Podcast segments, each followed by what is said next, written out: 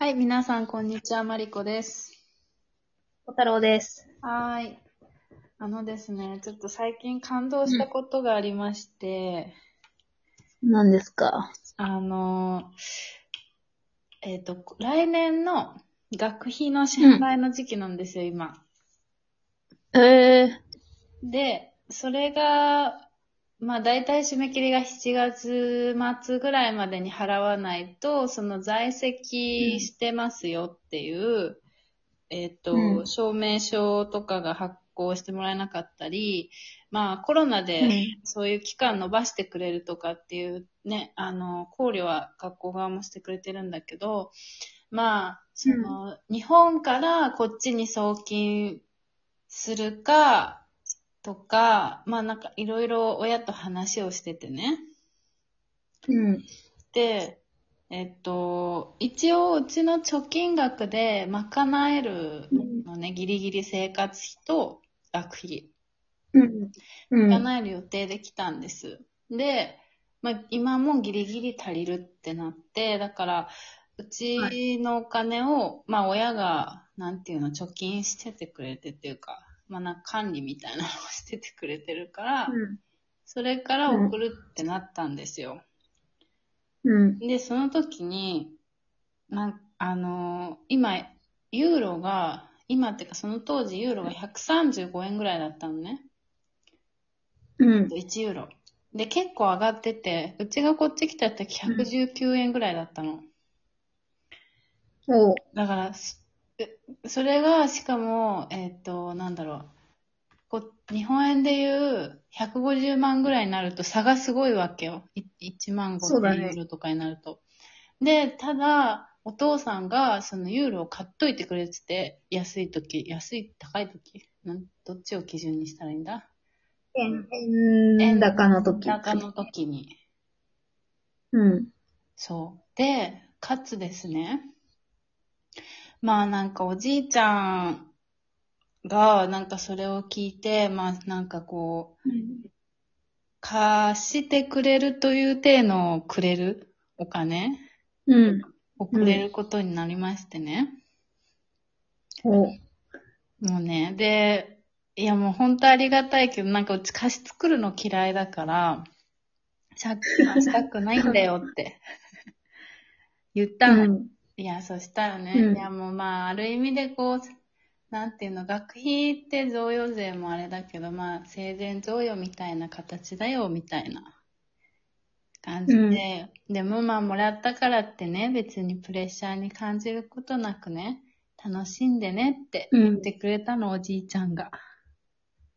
ええー、すごい。そう。もうね、もう泣いたよね、さすがに。なんか、そう。で、まあ、その横でおばあちゃんと、おばあちゃん結構寝たきりになってるから、そのスカイプ、えっ、と、ズームか、ズームしした時にその話をしたんだけど、そうおばあちゃんもね、マリちゃんの笑顔を見れてよかった、とかって言ってね、言ってくれて、うん。みたいな。もう、なんか、すいませんというか、なんかね、そう。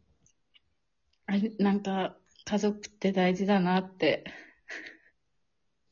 いやー、すごいね。いい、いい話だね。そう。いや、もう本当に、なんかまあ心配してさ、あやこや言ってくるし、反対もしてくるけど、まあ結局は親も、なんかやっぱりその、例えばうちがさ、おばあちゃんが危ないから一時帰国した方がいいかな、みたいなことを言ったら嫌でも、あお前がこっち来ても、なんだろう、別に、その今やってることにつながるね、ことはないし、おばあちゃんも、そのちゃんと勉強集中して、やってた方が嬉しいと思うよって言ってくれて、うんなんかうん。もうそれでもまたね、泣きそうになってね。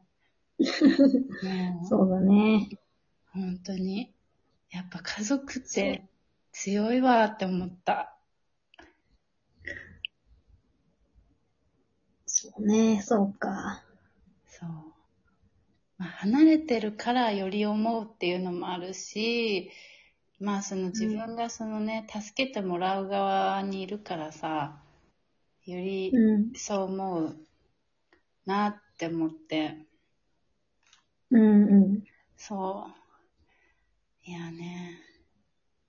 大事。やっぱりこう、なんかこう家族というかこうコミュニティを築くこう中国人の人たちとかの気持ちがわかるわ。家族とかで。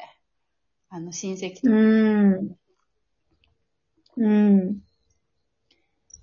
まあ一方でだからこそ問題があるところもあるけど、うん。そう。いやね、ほんとありがたいですわ。そうだね。なんか、無償の愛って言葉が頭に浮かんだわ。ああ、本当にそう。お金絡んでるけそうそう。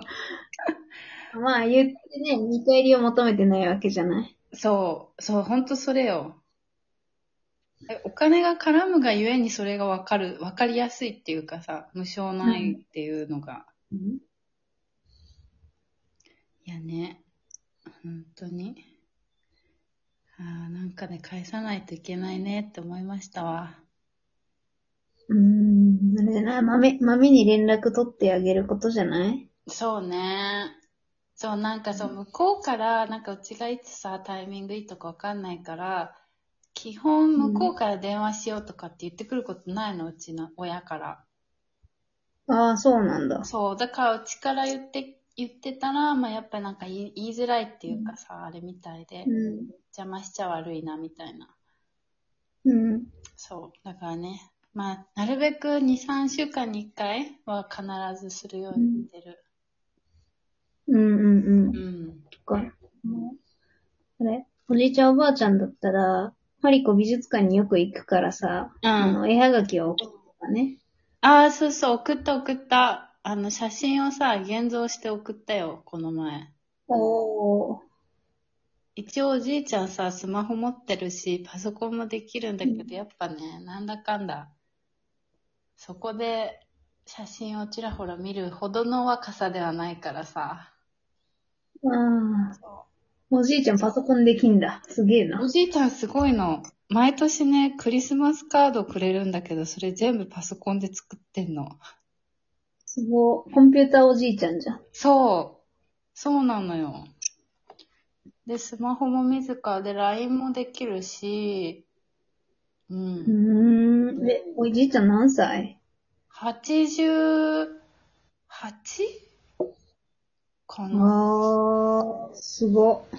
すごいよね。ハイ80、パーおじいちそう、85、5、6の時に多分、てか最近か最近スマホ買ったんだよね。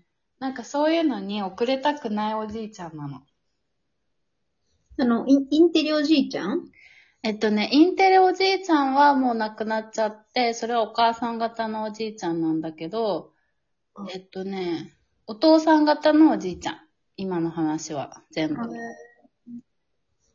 まあ、そっうんか。おじいちゃんもまあインテリ、インテリっていうか、まあインテリってインテリだね。あ、でもね、なんか、一番あっけらかんってしてるおじいちゃんかも。うーん。うん。マリコそのおじいちゃんに似てんじゃない？そう、それはすごい感じる。なんか、だから話しててね、心地いいっていうのはあるね、結構。うん。うん。そう、なんか、ハゲも別に自虐してるし、いつも。そう。なんかね。そう、あと、うちの天パもそのおじいちゃんから受け継がれてんの。へえ、おじいちゃん天パなんだ。そう、ちょっと今はわかんないんだけど、昔の写真見たら、あ、くるくるしてたんだ、みたいな。今髪の毛ないとわかんないけどさ、みたいな。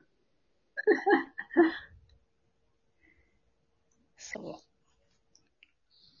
そうなんだよね。そう。そっか。だからそう、だから自分の死ぬ話とか、なんか友達がさ、最近いなくなっちゃってさ、つって、どうしたの？って言ったら、いや、みんな死んじゃったよ、みたいな感じで言う、おじいちゃん。へえ、そうほんとあっけらかんとしてる。そうなの。そう、だからまあ心強いっちゃ心強いの。おばあちゃんが具合悪くなっても、まあなんか多うん分大変だろうけどさ、ほら支えてあげてとかさ、ご飯食べさせてあげてとかさ、お家でやってるから、だけどなんかそんなのもね、なんか帰ってくる頃にまで生き生きてないとね、とかって言って、なんか、う。うんん。心ほんとね。そう。ねいやーえ、家族と連絡取ってる？ちょいちょい月、月、え LINE は、うーん、半年、は半月に一回、かな。うんうん。なんか、は、母親がなんか、こう、兄、兄の子供とかの写真を送ってきたりする。ああ。え、もう一個？私からしたら。お兄ちゃんって、え、東京じゃなかったっけ？えーっとね、そうそうそう、東京で、そっから、えーっと、転勤で大阪に戻ってきて、ん。だけど別に私とは交流ないから、母親が、実家の母親が受け取った写真を私に転送してくるみたいな。ああ、そういうことね。別に直で撮ってるわけじゃなくて。なるほどね。え、別にさ、仲悪いわけじゃないよね。お兄ちゃんと。いや、単に関わりがないだけ。シンプル。同じ大阪に住んでるけど、一回も会ってないから。嘘じゃん。ええうんちょっとマリコのいい話の後にこんな話してあれですけど。